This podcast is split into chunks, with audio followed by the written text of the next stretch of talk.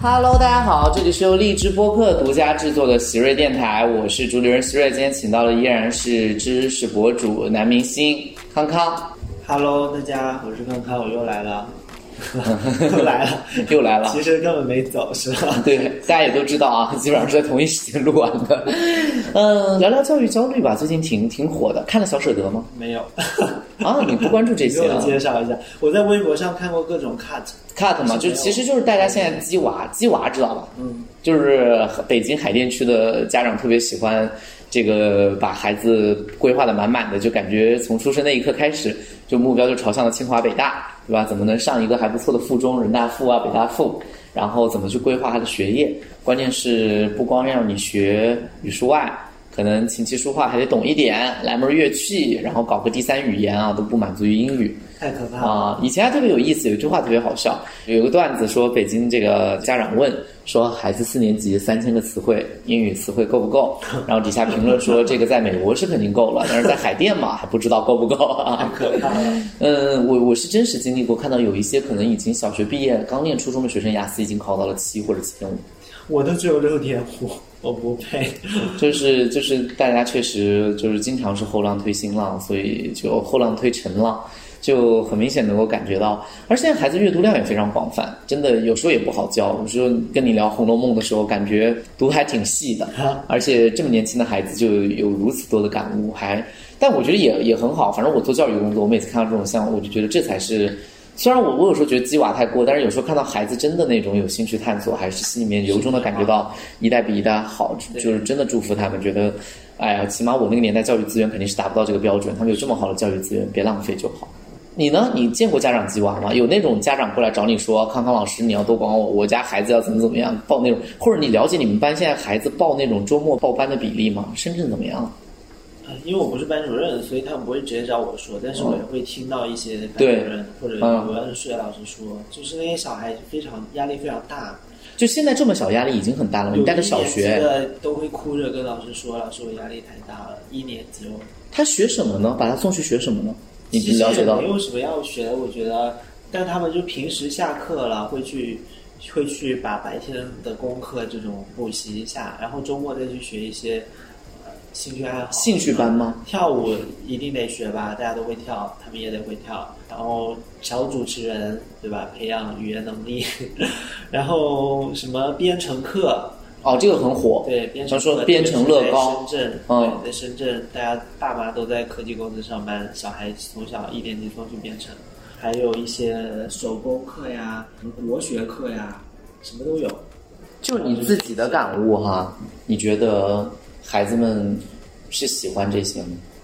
还是有些时候也是被逼？他可能会喜欢这些兴趣爱好里的其中一两样，但是我觉得他们不太可能全都喜欢。你哎，你了解到孩子一般报多少呢？他们一般一个人掌握三个课外技能吧，三个，三到四个，对，好高的比例，好多呀周末就排满了。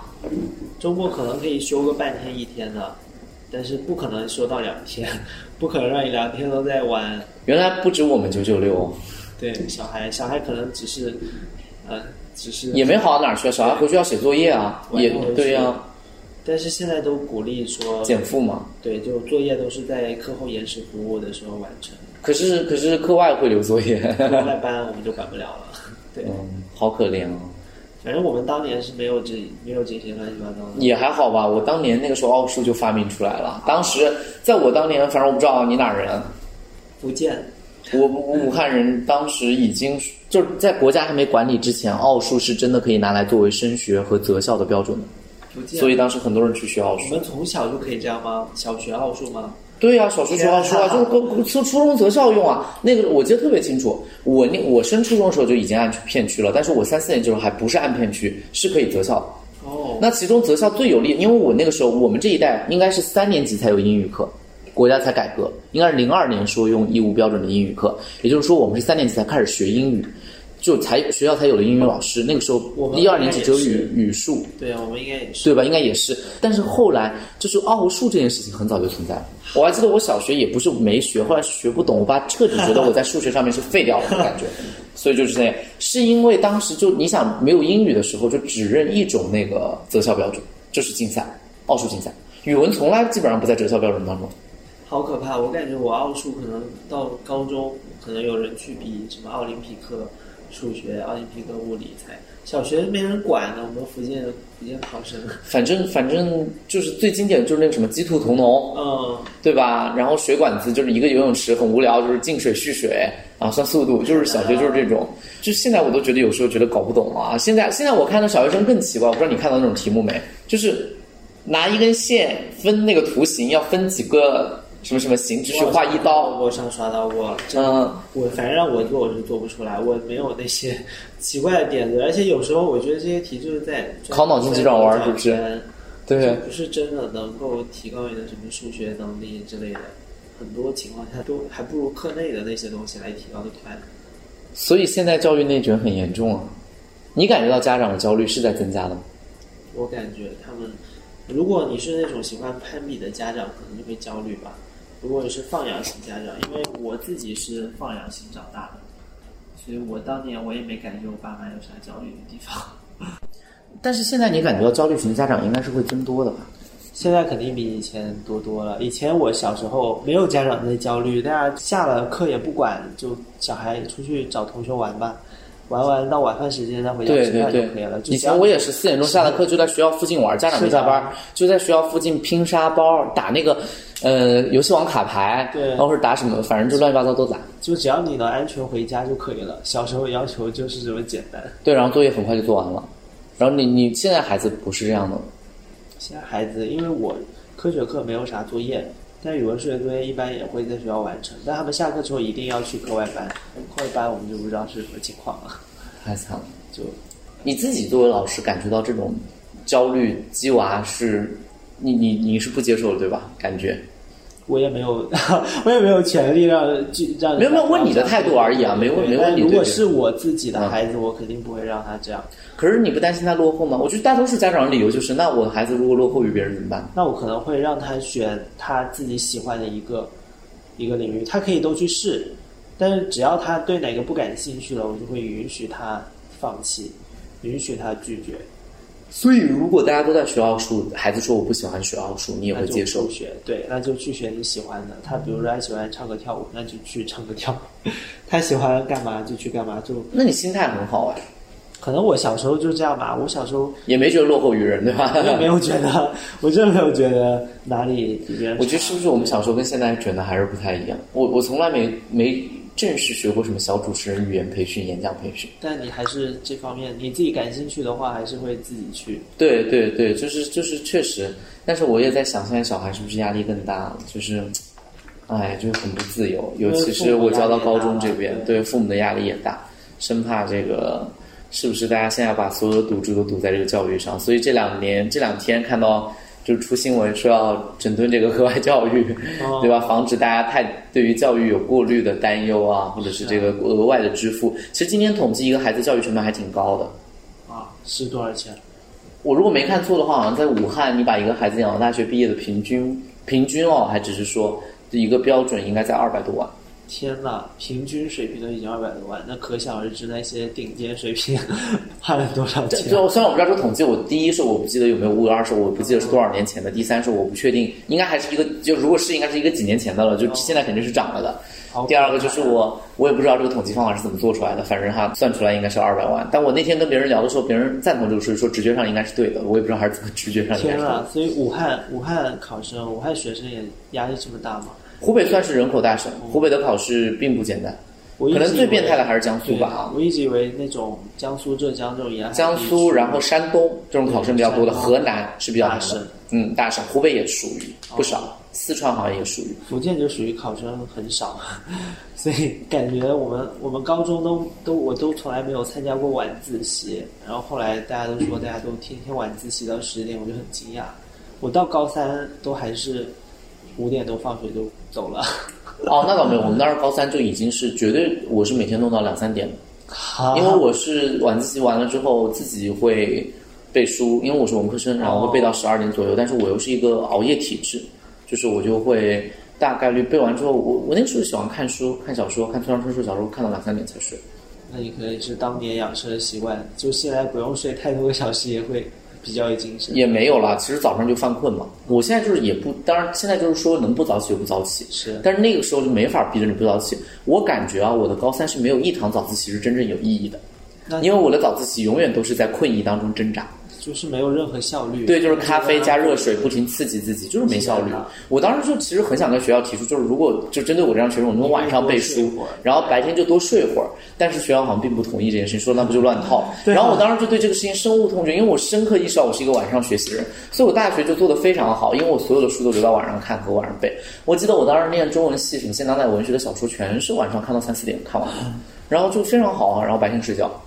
就就非常好啊！就我特别怕那种大学也开始管你什么早上起来六点钟跑操那太可怕，了晚上有晚自习，那我读不进去书的。我觉得读书你要困就别读了，因为每个人的这种作息、学习中状态也不一样的。对，有人他就是可以早上五六点起来精神抖擞，我是不行的。 你现在教的孩子里面独生子女多吗？现在一般比较小的一二年级的，他们可能都是有有哥哥姐姐、哥哥姐姐或者了有弟弟妹妹的，哦，所以现在大多数还是二有二胎，有二胎，可能马上有三胎了啊。可能快了吧？有什么不一样的感觉吗？因为好像我见到很多人就说我们这一代是独生子女这一代，我就很好奇，不是独生子女这一代有什么不一样？我感觉可能个个人上没有太大不一样，但他们放学啊、玩啊什么的，可能就会说：“哎呀，我要去找我弟弟弟妹妹找哥哥哥姐姐啊姐哥哥姐姐在三年级这种。哦，那还很幸福哎就是在学校里会！有如果在学校里面啊”，对，很幸福吧？应该还是，我觉就得是放学可以一起回家，就感觉很有安全感，有一个高年级的人在照着自己。照着自己说的，好像现在学校已经到 了要靠这种方式混下去了啊。聊聊就是大家的焦虑，除了鸡娃以外，应该深圳也在在教育内卷上，深圳应该不输北京吧？我感觉在迎头赶上，就是目前是吗嗯？因为因为深圳做引进人才这几年引进很多，像你刚刚说的，现在老师很多都是清北清的北的，就硕是你想把人才引进来了，接下来就是他们子女的问题。那你我一般见到就是家里面，尤其是这种高知的，那自己的孩子是很难接受他平庸的，因为因为我都这么那个了，我的孩子怎么能接受他数学不好的，对可吧能？是这样，因为我我爸妈就是学历也一般，所以他们对我也没什就么期待比较对，因为我当年想到，就是我念这个学位，我爸已经非常开心了，就已经说我们家从来没出过对啊对啊的学位了。也能理解吧，这些高知的子女肯定压力会大一点，就教师子女压力都会大一点，我感觉。聊聊深漂吧。好我聊过好多次北漂了，也聊过沪漂了，怎么样来深圳感觉？生活上，一般， 哎，你们的住房是学校提供还是自己嗯自租己房？租房，对，呃，承受的还应该还 OK 吧？还行，感觉跟北京、上海没啥区别了。北京租房还是挺贵的，上海也是。我感觉深圳也一样，深圳现在南山区房价这么恐怖，全国第一。对啊，我一直在说呢，我深漂的原因就是。大家焦虑也是啊，因为你想，家长对教育的焦虑，无非就是第一个教育成本的支出，第二个就是房价的焦虑，学区房。深圳湾那次我也是，我我我来深圳很多次了，其实，但我认识你比较晚。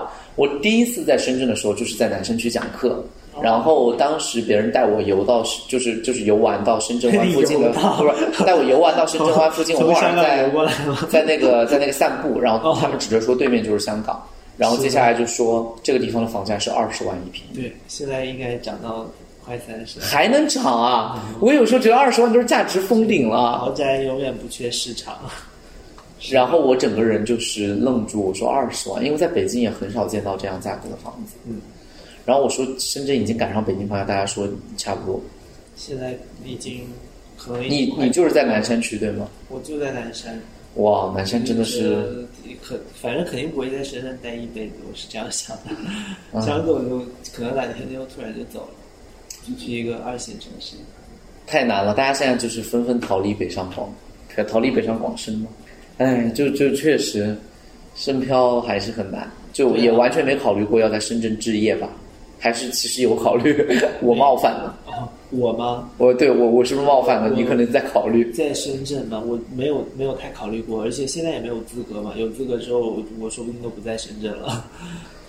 很难吧？这个深圳整体的这个压力，生存压力还是还是算大吧。就如果你你是土著的话，是生二代的话，可能就会好一点，反正住家里嘛。然后如果你是外地来的话，我是感觉现在压力太大了一点。对你喜欢深圳吗？说实话，一般。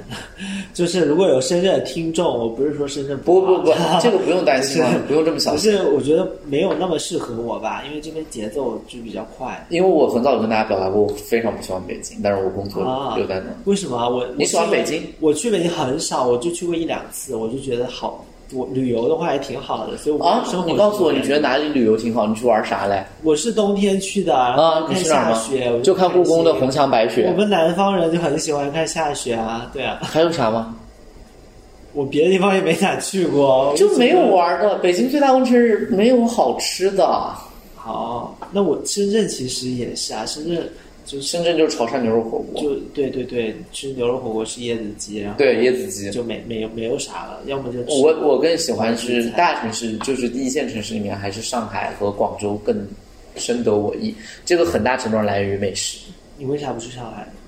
因为我工作在北京，我说就是我工作没有办法在上海你提有考虑过供。上海吗？我非常，我就是赶快退，就是差不多我定了一个多少岁退休的目标，然后然就后跑到退上休海。就去上海吗？嗯天呐，我也是，我就很想去上海，因为我的朋友都在，对哦就是越，而且我我前两天聊播客的时候才跟大家聊，就是啊、我还没来得及找赵一楠，而赵一楠就已经去上海了。对各位，就是我可以跟各位放个消息，就是我的好朋友赵一楠已经从北京去了上海，开始在上海成立一番事业啊，哦做少儿图书的相关工作，然后这个好羡慕创业工作。我其实今年好几个朋友都都都去上海了，然后我本身在上海的朋友就挺多挺多挺多的，然后这件事情让我觉得，唉。快点退休去上海，我也要去上海，就被你们形容的上海特别好，因为我做博主，我就发现好多博博主几乎但是都在上海。博主比较分散，你不能这么说。那博主全国各地都有，北京、上海、杭州、成都、深圳都时有啊时。尚博主，时时尚博主在成都和上上海，对上海，成都是因为离我太遥远了，我都我甚至没有去过成都，我没去过成都哎，这么多年，啊，那我所以还我就跑得多一对那点。边比较陌生。所以哇，那你一定要去一下成都，成都太好玩了我，暑假去，成都真的太好玩了。有什么必去的地方，快告诉我一下。我暑我假也嗯我要就说一下，成都是这样的，看你喜欢什么风景。我是觉得有些地方嘛，不去呢是一种遗憾，是去了呢对也是一种遗憾。比如像锦里、宽窄巷比子，如像天涯海角，就是对去了后就是悔，不去更对不去你又觉得好像没来过，去了更后悔。啊对，所以跟对待外地人，我就呃，虽然我自己也是外地人，但可能是待的就就很长，所以每次朋友来看我就很尴尬，因为我知道我跟他说不去，他肯定觉得不行，但是他我也知道他去了一定会过来跟我说就这，但是我是觉得第一个大熊猫繁殖基地可以去玩一玩。但是挑点时间大熊猫一定要去看，不要挑那个大熊猫都在睡着了那种暑期晒了半热热的热在那儿睡觉的时候，那你就觉得很无聊。第二个就是看你就是对人文方面，比如说哈这个呃三星堆遗址博物馆，这个还是我觉得很有意思。旧金山遗址博物馆就是还是比较意思。然后再就是看你愿意往哪儿走，比如往南走就是龙泉驿啊，那个地方春天开桃花很好看。然后呢，还可以走都江堰、青城山，我觉得青城山真的很舒服。好，然后这个，我当时其实成都周边有很多好玩的，嗯海螺沟，然后稻城亚丁，就是拍那个文青的那种电影的那种地方。全世界路。对对，对，然后这个，呃，当时我还去了重庆，我还跑过那个浪中古镇，哦然后这个这个这个去看过什么剑门关啊，什么的都看。反正我觉得就是它可能不局限于成都吧。但你问我成都玩啥，我我的推荐啊其实说实话，如果成都觉得什么都没玩的，就吃，疯狂吃。是的，我超爱吃辣，我去去了三四次长沙，然后去五一去重庆，我就是每天从早吃到晚，胖死了。但我真的很爱吃辣，所以成都我一定要那去那确实，成都是吃的东西太丰富是了的，然后我就觉得就很棒，所以就就成都，其实那个时候我就说，我说很多人来你就当度假也可以不玩儿，比如你要觉得你对大熊猫也不感兴趣，对博物馆也不就每天你哪都不想玩儿，吃啊你就每天吃，然后吃完就去逛春熙路，吃完就去逛春熙路，逛春熙路的那个享受感，我后来发现其实就是看帅哥美女。